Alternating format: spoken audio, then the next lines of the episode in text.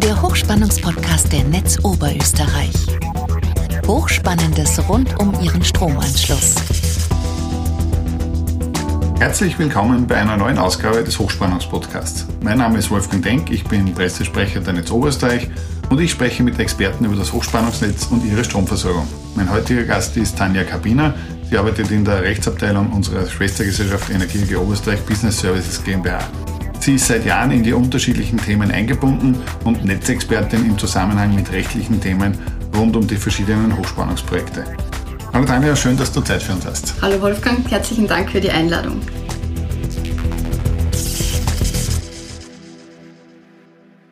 Tanja, wir sprechen über Eigentumsrechte, Dienstbarkeiten und Enteignungen. Alles Themen, die in der Arbeit des Netzbetreibers vorkommen. Warum ist das so wichtig? Ja, der Betrieb eines Stromnetzes, der berührt ja fast immer die Eigentumsrechte von Dritten, weil ja die Leitung über fremden Grund und Boden führt. Es ist so, dass man in der Praxis bei den Umspannwerken den Grund kaufen, für die Leitung selber aber lassen wir uns Dienstbarkeiten einräumen, also für die Maststandorte und für die Überspannung der Grundstücke. Die Tätigkeit der Juristen umfasst da den Kontakt mit den Grundeigentumsparteien, eben bei den verschiedenen Projekten. Und es geht halt um den Erwerb von Grundstücken, wie gesagt, bei den Umspannwerken aber hauptsächlich um die Erlangung von Dienstbarkeiten, was die Leitung selbst betrifft und halt dann die damit verbundenen Entschädigungen. Die dazugehörigen Vertragswerke für die Leitung können immer erst dann abgeschlossen werden, wenn es die konkrete Trasse für die Leitung und die Maststandorte und Umspannwerke halt auch schon gibt. Unsere Verträge, die bauen in der Regel auf Musterverträge auf, die die aktuelle Rechtsordnung und auch die Rechtsprechung halt auch entsprechend abbilden. Jetzt haben wir als Netzbetreiber natürlich eine, eigene äh, Rechtsabteilung, die sehr viele dieser Angelegenheiten eben selbst äh, im, im, Haus erledigt. Wann ist denn dieser Zeitpunkt, dass wir externe Spezialisten wie dich hinzuziehen müssen? Naja, wir kommen dann ins Spiel, wenn Sonderaufgaben bearbeitet werden oder komplexere Genehmigungsverfahren abgewickelt werden. Das ist einfach unser Spezialgebiet. Meine Kollegen und ich sind immer bemüht, gemeinsam mit den Grundeigentümern Lösungen zu finden und eine gute Gesprächsbasis zu haben. Leider ist nicht immer möglich, dass wir auch Vereinbarungen abschließen können. Gerade in letzter Zeit kommt es sehr häufig vor, dass jemand einer Dienstbarkeit eben nicht zustimmt, die wir für die Überspannung eines Grundstückes brauchen. Und diese Fälle werden dann letztendlich von den Behörden entschieden. Dann ist auch noch der Fall, wenn man keine Gesprächsbasis zueinander hat, dass halt gegenseitige Ansprüche oft dann leider nur im Klagsweg geltend gemacht werden können. Und wie bei allen Verträgen gibt es im Nachhinein oft unterschiedliche Auslegungen, wo es halt dann auch manchmal zu Meinungsverschiedenheiten und Differenzen kommt. Kannst du dieses Thema der, der Dienstbarkeiten noch ein bisschen im Detail erklären? Also wenn es zu so einem Fall kommt, wie beschrieben, dann ist ja in der Öffentlichkeit immer vor einer Enteignung die Rede.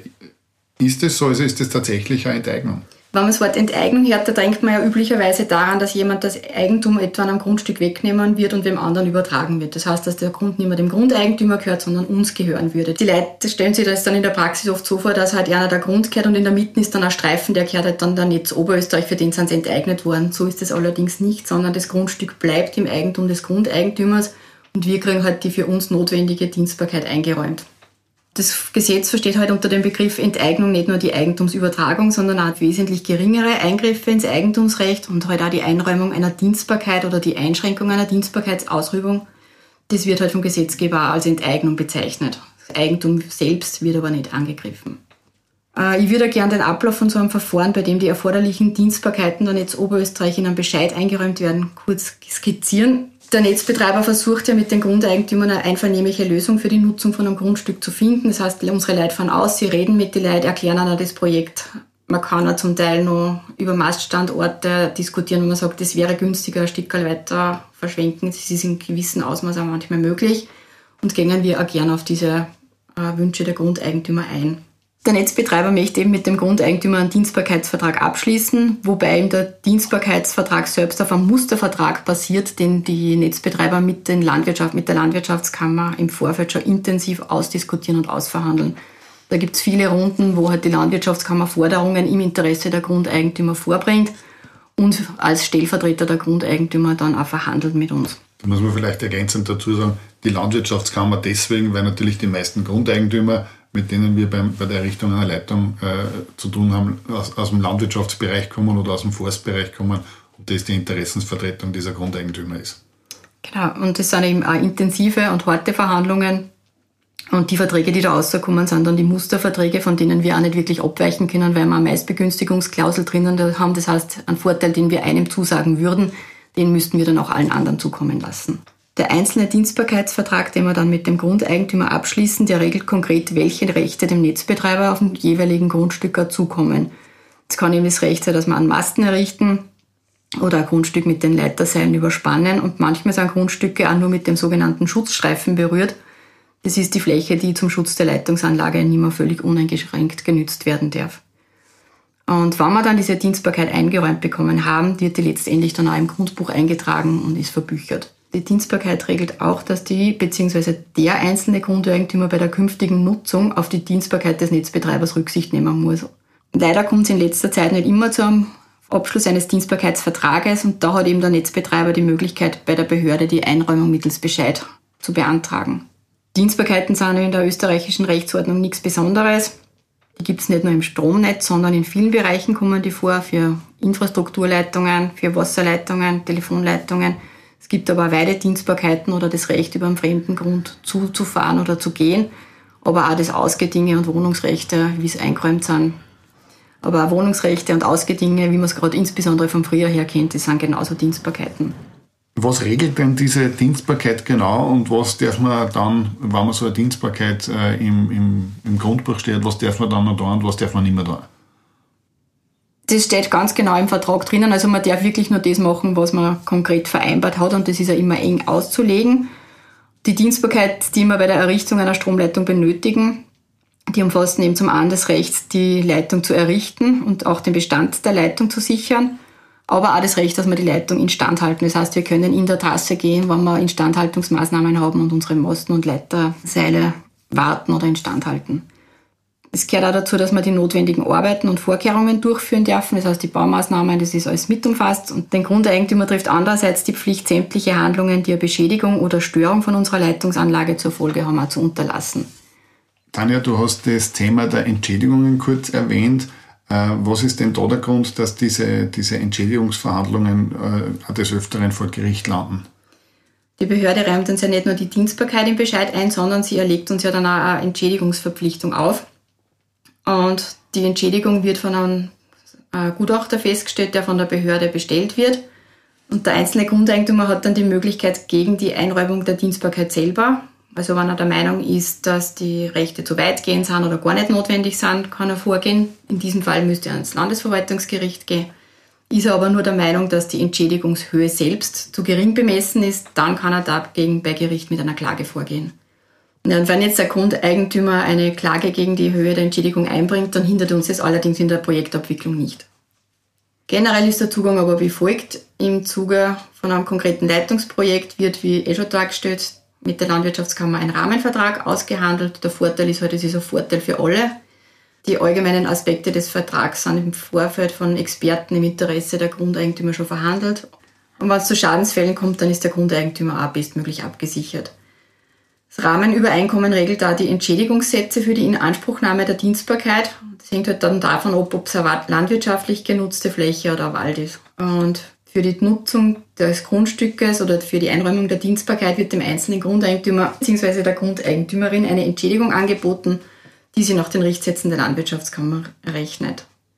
Kommt es eben zu keiner Einigung zwischen Netzbetreiber und Grundeigentümer, wird die Entschädigungshöhe von der Behörde festgelegt und den exakten Entschädigungsbetrag stellt der Gutachter fest.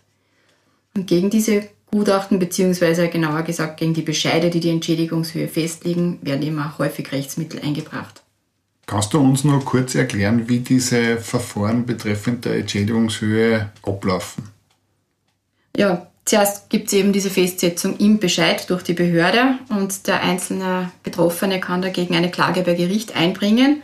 Und das Gericht ermittelt dann die Entschädigungshöhe nochmal komplett neu, bestellt einen eigenen Sachverständigen, der dann die Entschädigungshöhe nach eigenen Kriterien ermittelt. Und jeder Gutachter entscheidet für sich, welche Bewertungsgrundsätze und Methoden das er anwendet und er kommt zu einem bestimmten Betrag dann im einzelnen Fall. Die Entschädigungen, die der Gerichtssachverständige festlegt, die liegen in der überwiegenden Anzahl meiner Erfahrung nach unter dem Angebot des Netzbetreibers. Es kommt immer wieder mal vor, dass die Entschädigung ähnlich hoch ist wie das Angebot des Netzbetreibers, beziehungsweise In Einzelfällen wird vom gerichtlichen Sachverständigen mehr ermittelt, als im ursprünglichen Angebot von, oder von der Behörde festgelegt wurde. Tanja, wir haben ja schon einmal äh, hier im Podcast über dieses Projekt Stromversorgung Bramtal Süd gesprochen. Den Link dazu gibt es auch in, den, in der Beschreibung dieser, dieser Podcast-Folge. Und bei diesem Projekt hat er eine Mehrzahl der Grundeigentümer dieses Entschädigungsangebot äh, des Netzbetreibers nicht angenommen und mittels eines Projektfinanzierers gegen diese Entschädigungshöhen in den Bescheiden geklagt. Kannst du uns da zu dem aktuellen Stand äh, von, dieser, von diesem Verfahren was sagen? Gerne. In den angesprochenen Fällen wurde eben auch seitens des zuständigen Gerichtes ein Sachverständiger für alle anhängigen Verfahren bestellt.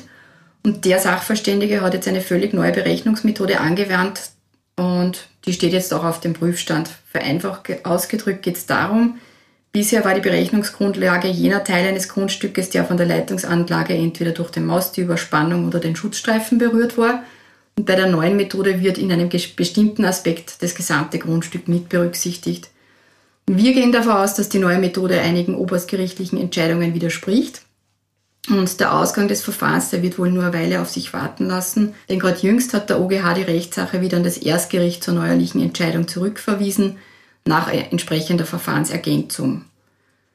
Ja, grundsätzlich ist man übereingekommen, dass man nicht alle Verfahren jetzt durchführen, sondern dass man ein Musterverfahren jetzt abhandeln.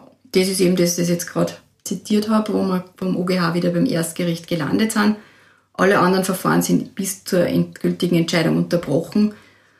Und bis wir das letzte Urteil in dieser Angelegenheit haben, wird es vermutlich noch einige Jahre dauern. Ja, danke für die, für die Erklärungen zu diesem speziellen Fall, aber auch zu, zu dem ganzen, äh, zur ganzen Thematik rund um ähm, diese Dienstbarkeiten und die Entschädigungen. Äh, ich glaube, das wird äh, für sehr viele unserer Hörer interessant sein und ich darf Danke sagen, dass du Zeit genommen hast. Danke. Sehr gerne.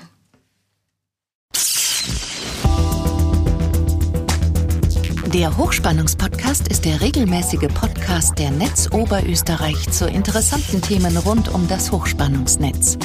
Alle Folgen zum Nachhören finden Sie auf hochspannungspodcast.at. Nachlesen können Sie die Informationen aus diesem Podcast und noch viel mehr unter hochspannungsblog.at/podcast. Verpassen Sie keine neue Folge. Folgen Sie uns und abonnieren Sie diesen Podcast. Sie finden uns bei Apple Podcasts, Spotify oder Google Podcasts und natürlich in der Podcast-App Ihrer Wahl. Hat Ihnen diese Folge gefallen? Haben Sie was dazugelernt? Lassen Sie es uns wissen und hinterlassen Sie uns eine Bewertung. Haben Sie Fragen? Wollen Sie Informationen zu bestimmten Themen? Nutzen Sie dazu das Online-Formular auf fragen.hochspannungspodcast.at. Danke fürs Zuhören. Bis zum nächsten Mal und bleiben Sie gesund.